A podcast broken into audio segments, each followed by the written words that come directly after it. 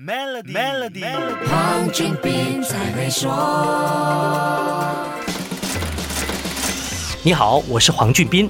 碳排放量已经是全世界企业不能不管的问题，汽车业是其中一个压力最大的行业。欧洲推动汽车业转向更环保路线的力度可以说是全世界最大的。从制定各种政策来刺激产品开销和消费者意愿，到具体定下全面禁止燃料汽车销售的时间表，欧盟是一点儿都不手软。欧洲最大汽车制造商 Volkswagen 是其中一家强攻电动汽车市场的车商，因为欧洲在二零三五年就要全面禁止销售燃油汽车。不过，这个集团的 CEO Herbertis，他的目标并不只是要在二零二五年超越 Tesla，成为全世界电动汽车的老大。那他究竟还想要做什么呢？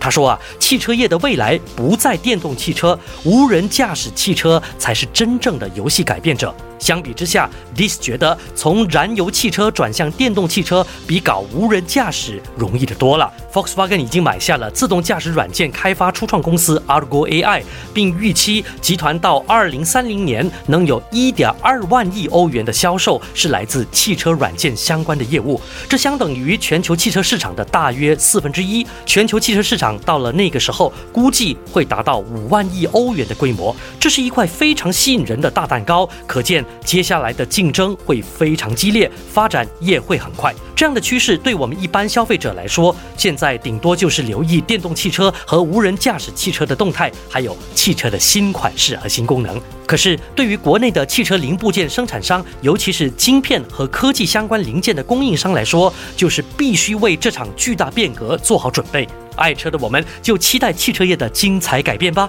好，先说到这里。更多财经话题，守住 Melody，黄俊斌才会说。黄俊斌才会说。